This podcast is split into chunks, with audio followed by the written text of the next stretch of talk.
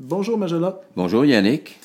Donc aujourd'hui, on voulait mettre la table pour euh, la, la suite des choses euh, qui va euh, la suite de nos podcasts qui vont venir euh, plus tard cette année, peut-être en septembre, avec euh, les, les prochaines étapes de vie qui ont suivi euh, nos deux derniers podcasts, qui étaient la puberté et l'adolescence. On voulait embarquer un peu plus dans le, le monde adulte.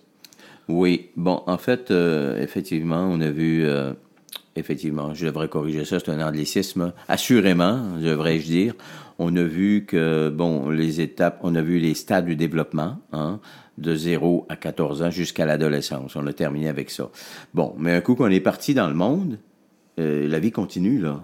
OK? Et il y a ce que moi j'appelle des étapes de vie, pas des, des, phases ou des stades, là, mais j'appelle ça carrément des étapes. C'est-à-dire, par exemple, euh, la première relation sexuelle, OK, la première maison, la graduation, OK, et euh, bon, après ça, le premier enfant. On sait que pour la, la voie d'entrée dans la schizophrénie, la voie d'entrée majeure chez la femme, c'est la naissance du premier enfant.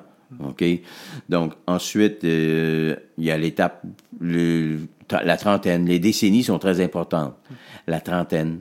Parce qu'à 20 ans, on fait des projets, on fait des, des rêves de vie, on a des objectifs. À 30 ans, on a 10 ans de passé, une décennie. 10, c'est symbolique quand même, c'est le symbole de la multitude. Hein? Là, on regarde et, bon, là, c'est peut-être le temps de commencer à changer des choses. Mais on est tellement intense qu'on n'a pas le temps de changer rien.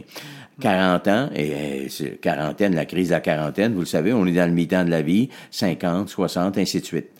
Ensuite, il y a la mort des grands-parents. C'est la première mort qui nous frôle.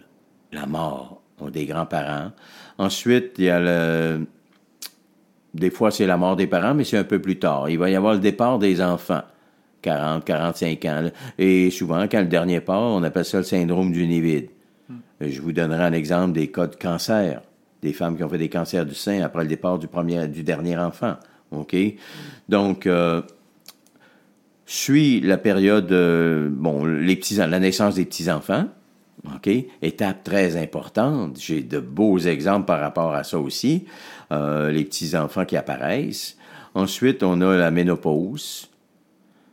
Ménopause, période très importante. Et beaucoup de cancers du sein qu'on dit post-ménopause dans certaines congrégations religieuses. OK? La ménopause qui vient dire euh, terminé, tu n'auras pas d'enfant. Ça veut dire que ces femmes-là sont en descendance sans descendance. OK? Donc, l'angoisse de mort qui surgit inévitablement, inexorablement, indubitablement. Ensuite, on a la pré-retraite, la retraite.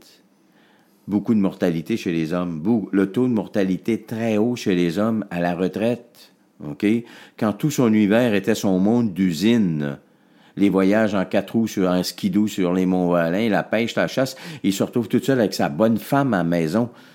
Son univers vient de s'écrouler. C'est un deuil, c'est une épreuve. OK? Une épreuve encore avec l'altérité, quelque chose Alté- à voir avec euh, exactement. une autre vie. Une euh, autre vie qui a jamais su, qui a jamais su entretenir avec ses enfants, avec sa femme, sa conjointe.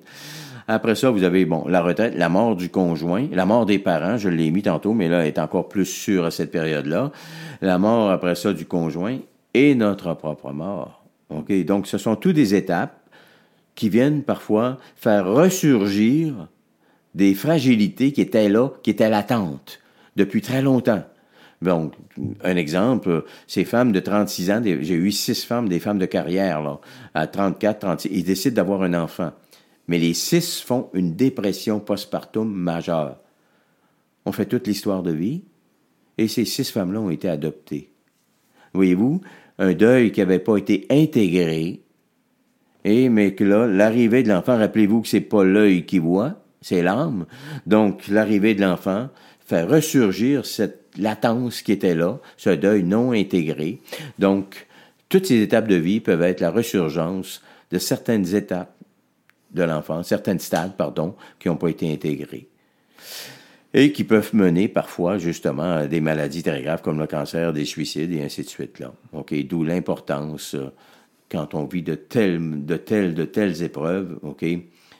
D'aller chercher l'aide qu'il faut. Donc, cet automne, on va avoir l'occasion, si vous voulez, euh, euh, d'aller plus profondément dans chacune de ces étapes de vie-là, avec des, des exemples concrets et des marches à suivre pour éviter le pire.